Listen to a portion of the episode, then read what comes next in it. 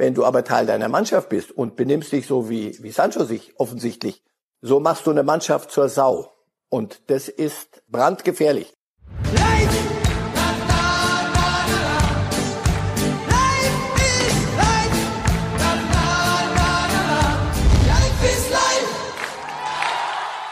Hallo liebe Fußballfreunde, hier spricht Marcel Reif. Dreimal wöchentlich gibt es den Podcast Reif ist live. Heute diskutiere ich mit Carly Unterberg von der Bild. Reif ist live! Selten, das kann man sagen, stimmte der Spruch, ein schöner Rücken kann entzücken beim FC Bayern so sehr wie dieser Tage.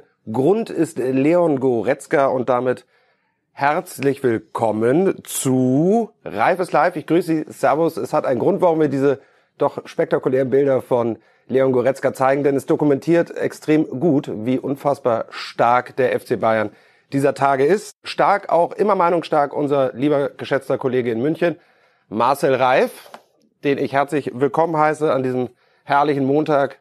Wie geht es Ihnen? Alles frisch, alles munter, alles schön? Alles in bester Form, vielleicht nicht ganz so wie Goretzka, aber so die Richtung. Ja, das ist aber ähm, ja mal eine wunderbare Frage. Wie heilt sich denn ein Marcel Reif fit? Also jetzt sind wir davon, das will keiner erwarten, dass sie die gleichen Muskelberge haben wie der junge Kollege.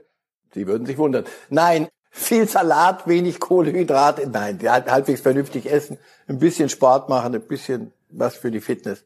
Mehr muss ich nicht, ich muss ja auch nicht im Bayern Mittelfeld wirbeln. Also wenn das Photoshop ist, da kann Goretzka was erleben. Wenn das echt ist, alter Falter, dann muss man sagen, ja, das das da wär, hat er ein bisschen was das, auftrainiert, glaube ich, heißt das. Ja, das wäre in der Tat eine herrliche Geschichte, aber davon gehen wir mal nicht aus. Keine Fake News in München. Und damit gehen wir einfach mal wunderbar in unser Teamkomplexe. Wir straten los, wie es ja hier immer so schön heißt. Ähm, wir wollen über die ähm, super Baller Bayern reden. 90 Tore in 30 Spielen. Ähm, mal ganz im Ernst, hätten Sie ansatzweise gedacht, dass wir in diese Sphäre nochmal kommen? Zum Beginn und fast schon doch zur Mitte der Saison? Nee. Da dachte ich, sie haben so viel mit sich selber zu tun, haben eine Umbruchssaison plus äh, mit dem Trainer, oh, geht das so gut? Und dann kam Flick und die Dinge haben sich geklärt. Die Aufstellung kann man eigentlich im Schlaf runterbeten. Das, er bleibt bei seiner Mannschaft. Auch wenn man schon ein vermeintlich leichtere Gegner vor sich hat, wie Düsseldorf, die fieselt man weg mit 5-0. Dann fährst du nach Leverkusen. Ich gebe ehrlich zu, das habe ich auch getippt beim Kollegen Brüggelmann am Freitag dass die Bayern über ein Unentschieden in Leverkusen hinauskommen und dass für Dortmund eventuell da noch mal ein Zipfelchen und dann äh, sagt man ja immer, oh, aber lass die mal in Rückstand geraten, dann wär, haben wir ein ganz anderes Spiel. Nichts, es ist überhaupt, äh, Leverkusen hat geführt sehr früh und danach waren sie mit vier Gegentreffern gut bedient. Also das war schon, sie sind auf einem Niveau, das hätte ich ihnen so nicht zugetraut. Wenn man sich aber anschaut, ich meine, wenn man irgendwie Spannung noch in der Liga haben wollte, hat man gesagt, so ein Team wie Leverkusen, auch ein spielerisch starkes Team, dann gehen die 1-0 in Führung und dann fangen die Bayern an, ihre Muckis zu zeigen, legen Schalter um drei Tore in 18 Minuten und ehrlicherweise war der Samstag schon wieder für uns alle gefrühstückt, oder? Ja, und diese 18 Minuten waren doch genau das, was einen wieder befürchten lässt oder nein, das war, das war deutlich demonstriert. Pass auf, reiz mich nicht, äh, ein Gegentor, lass das lieber, sonst gibt's richtig Haue.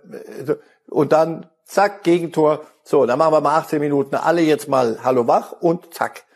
Und dann hast du eine Mannschaft wie Leverkusen, wohlgemerkt, das ist spitze. Klammer auf, hört ja niemand zu. Das ist natürlich für die Bundesliga nicht so toll, wenn man, wenn sie auch gegen, gut, gegen Düsseldorf bei aller Liebe, aber wenn du nach Leverkusen fährst, und nach Lust und Laune den Schalter umdrehst und sagst, so jetzt Achtung mal, jetzt gibt's mal das Schaulaufen des Meisters in 18 Minuten und danach ist das Spiel beendet, dann können wir noch ein bisschen rumdaddeln. Und genau so war's ja. Also das ist schon beeindruckend oder beängstigend, je nachdem. Je nachdem, welche Brille man aufhat. Können Sie einmal in Prozenten ungefähr sagen, Ihrer Einschätzung nach, wie viel Prozent hat denn der Trainer tatsächlich? 3,25 Tore unter Hansi Flick. Ich muss ehrlich sagen, ich hätte jetzt nicht gedacht, dass er mit unglaublichen Offensivfeuerwerk da zu Werke kommt, aber es scheint ja unfassbar zu passen. Aber wie viel hat er tatsächlich Anteil daran, dass die Mannschaft ehrlicherweise aus einem Guss spielt? Auch die Art und Weise, wie die Tore ja geschossen werden, sind ja, da bleibt ja gar kein Wunsch offen.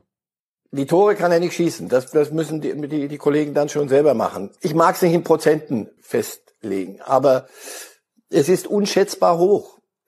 Aus der Kabine hörst du nichts, außer, ach, wir sind so gut drauf.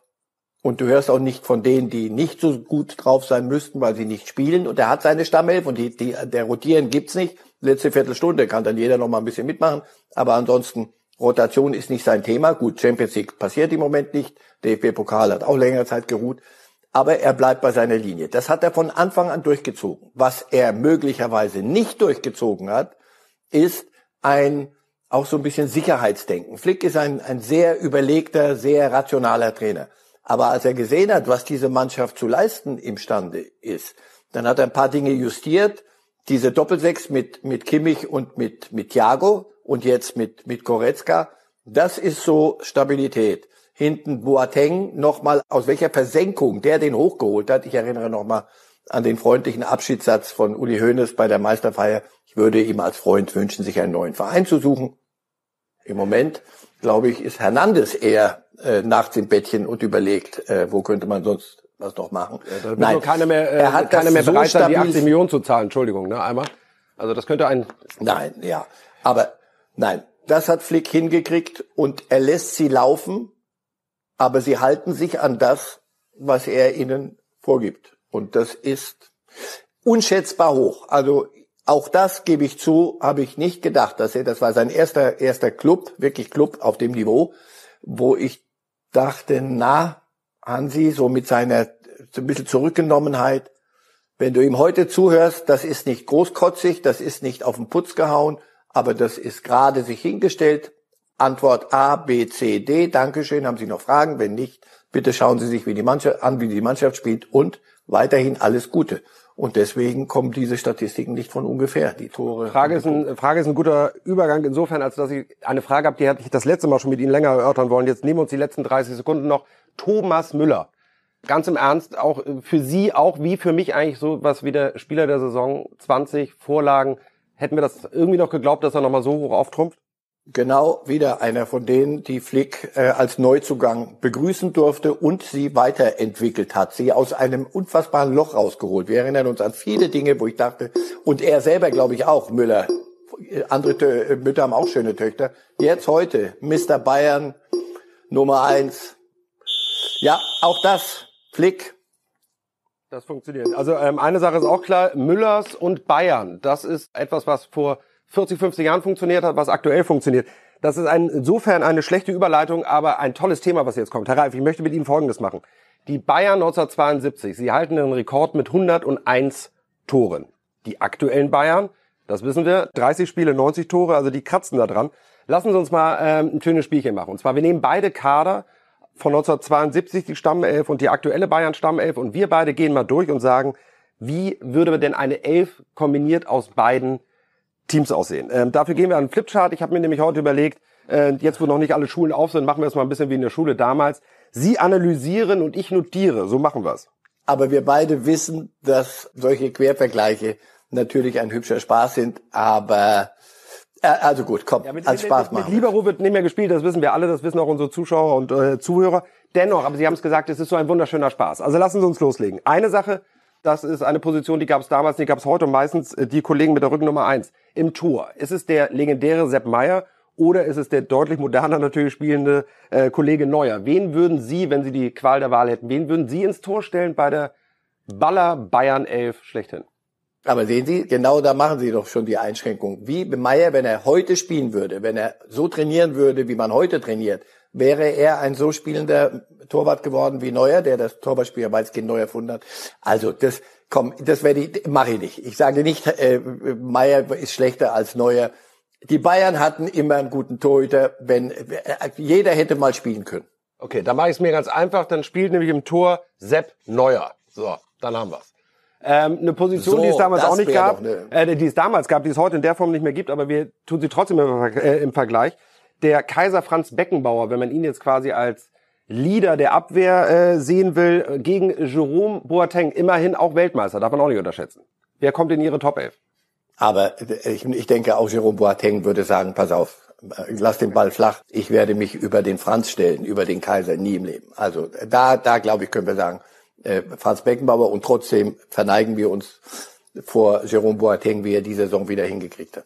Ja gut, also zumindest optisch kann vielleicht der Kollege Boateng dann, was Mode angeht, dann ist er vielleicht da ein bisschen weiter vorne.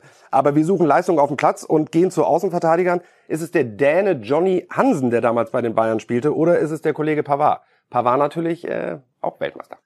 Weltmeister Hansen war ein sehr verlässlicher Spieler. Ja, ich würde Pavard sagen, trotzdem.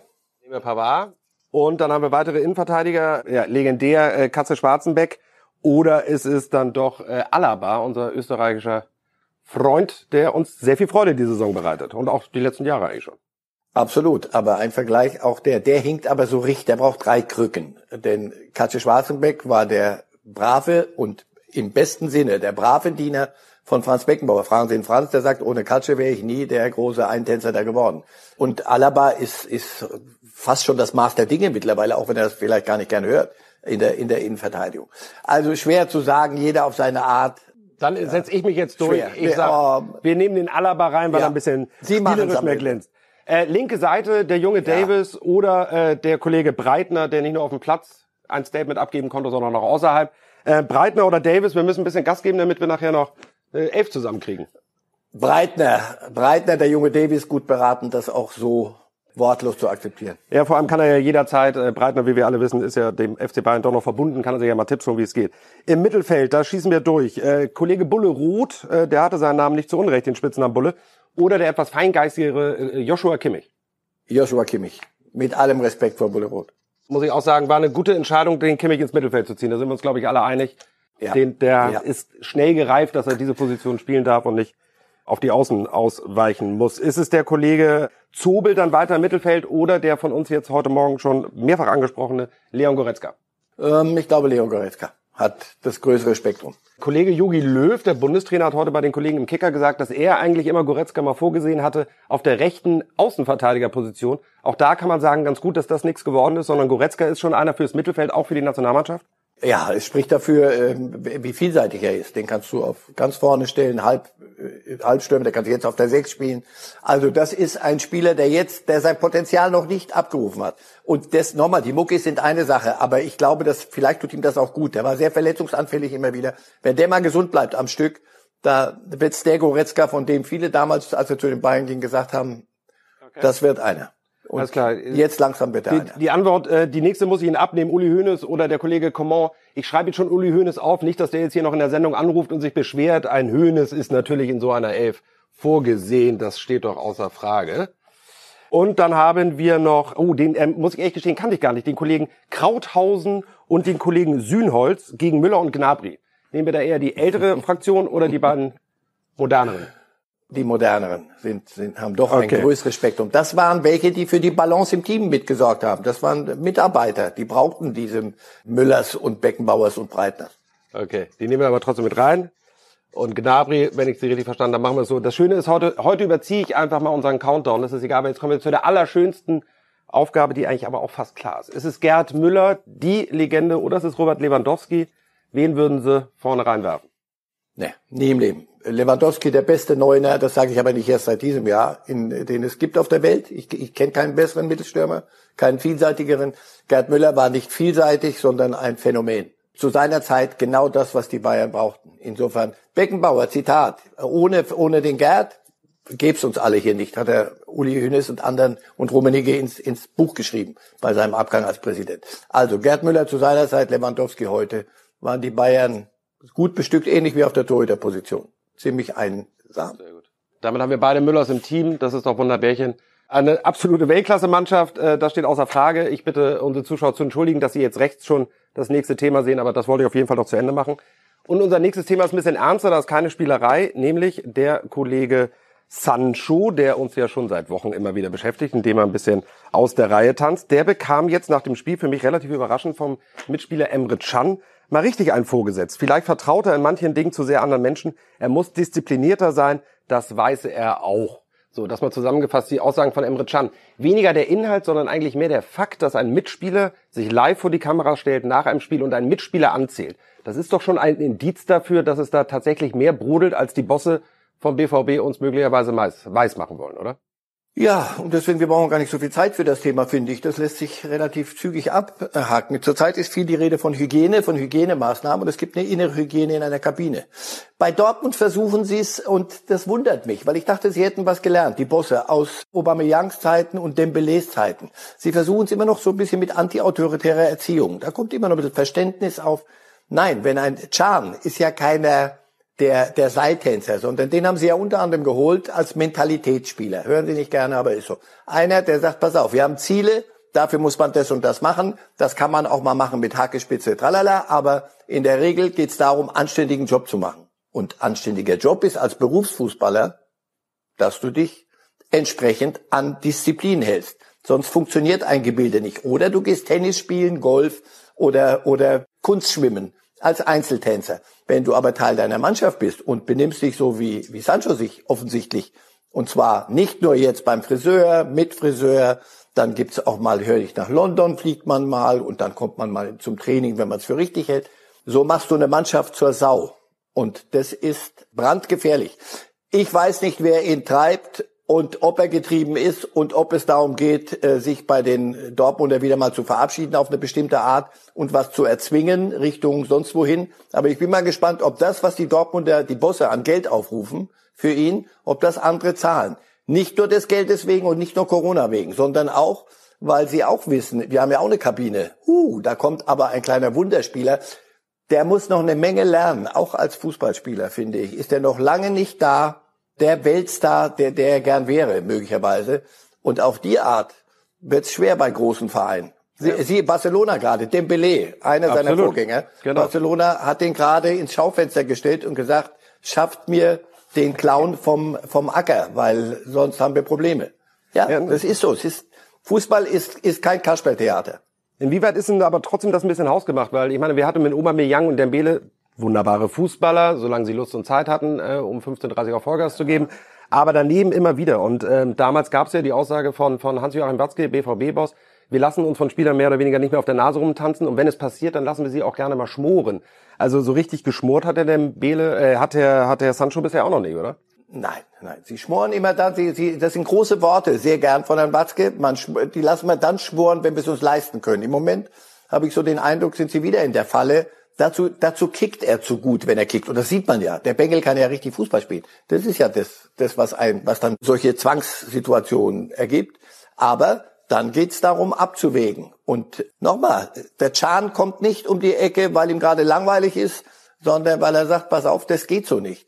Favre, wer bei ihn gehört hat am Wochenende, der, oh, bis der das raus hatte, ja, der ist ja auch noch jung, wir waren ja auch noch mal jung. Was Favre meint ist, das geht, das kriege ich nicht ins Hirn rein, wie man ja. solche Dinge treiben kann, wenn man eine Mannschaft, Teil einer Mannschaft ist. Jetzt muss man aber natürlich auch sagen, dass wir in der Historie, wenn wir über Spieler reden, die uns besonders irgendwie das Herz erwärmt haben, spielerisch, aber auch ehrlicherweise, weil sie neben dem Platz immer für die ein oder andere Undiszipliniertheit gesorgt haben. Ich meine, ob es die Gascoins dieser Welt sind, der großartige Diego Maradona, aber auch Spieler wie Mario Basler oder so, die lebten natürlich auch davon, dass sie halt eben so ein bisschen ich nenne es einfach mal salopp, einen Nagel im Kopf hatten. Ähm, gehört das nicht vielleicht manchmal dazu und tut man dann solchen extrem guten Fußballern vielleicht sogar auch keinen Gefallen, wenn man versucht, ihnen den Nagel aus dem Kopf zu reißen? Wenn es wirklich ein Nagel ist, muss man ihn rausreißen. Also das sagt mir die, mein medizinisches Grundverständnis. Nein, es geht ums Spektrum. Schauen Sie, Mario Basler kokettiert ja gern mit, mit dem und hat mal eine geraucht, dann haben wir mal ein Bierchen getrunken und dann haben wir uns Pepita-Hütchen aufgesetzt, so als hätte der am, noch in der Kabine ein halbes Päckchen weggedonnert und drei Bier. Unsinn. Auch Gascoigne als Fußballspieler, ja, außerhalb. So, außerhalb, heutzutage Corona, Sancho, gehen Friseurbesuche auf diese okay, Art nicht. Ja.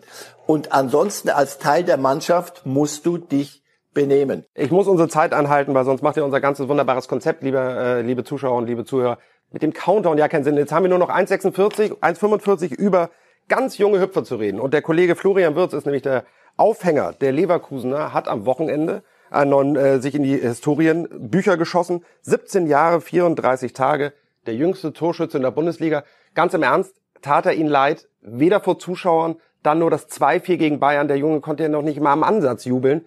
Wenn du sowas Historisches leistest, willst du doch eigentlich ausrasten, durchdrehen und wenigstens zur Eckfahne rutschen, oder?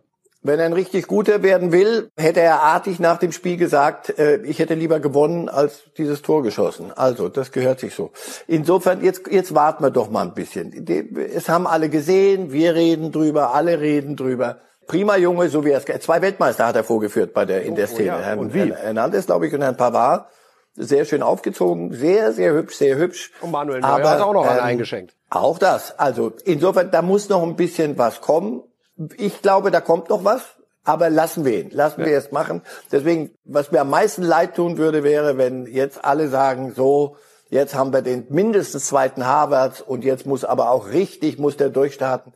Das zeigt auch so die Erfahrung. Viele dieser Jungen haben es geschafft, habt ihr heute ja geschrieben. Aber einige, Peter Arp ja, spielt Peter zum Beispiel, so wie ich höre, auch bei Bayern 2. Ja, spielt auch bei Bayern 2 nicht permanent von Anfang an. Ja. Aber Sollte in der Tat, wir, hatten heute die Liste, ich war auch selber überrascht, können äh, die Zuschauer gerne nochmal bei Bild.de auch nachschauen. Die Liste der Top Ten der jüngsten Schützen, da sind relativ viele tatsächlich was geworden. Also der Fluch von wegen zu früh ins Rampenlicht, der greift nicht immer. Rampenlicht. Wir sind durch mit der Sendung, aber natürlich nur, wenn wir auch die Top 3 Zitate von Marcel Reif aus dieser Sendung haben. Da wir länger geredet haben, werden da drei Kracher dabei sein können wir endlich los. Ja, Moment, ich muss mir gerade noch ein Ticket organisieren. Äh, welche S-Bahn nehmen wir nochmal? Du holst dir jetzt am besten mal das Deutschland-Ticket. Das geht ganz schnell. Und schon können wir mit allen Bussen und Regionalbahnen fahren, wann wir möchten. Und auch wohin wir wollen? Ja, wir steigen einfach ein und müssen uns mit dem Deutschland-Ticket um keine weiteren Tickets kümmern. Egal, ob du montags damit ins Büro fährst oder wir spontan nach Berlin wollen.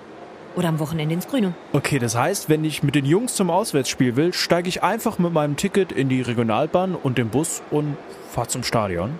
ja, ganz genau. Aber jetzt geht's erstmal zum Shoppen in die Stadt. Und?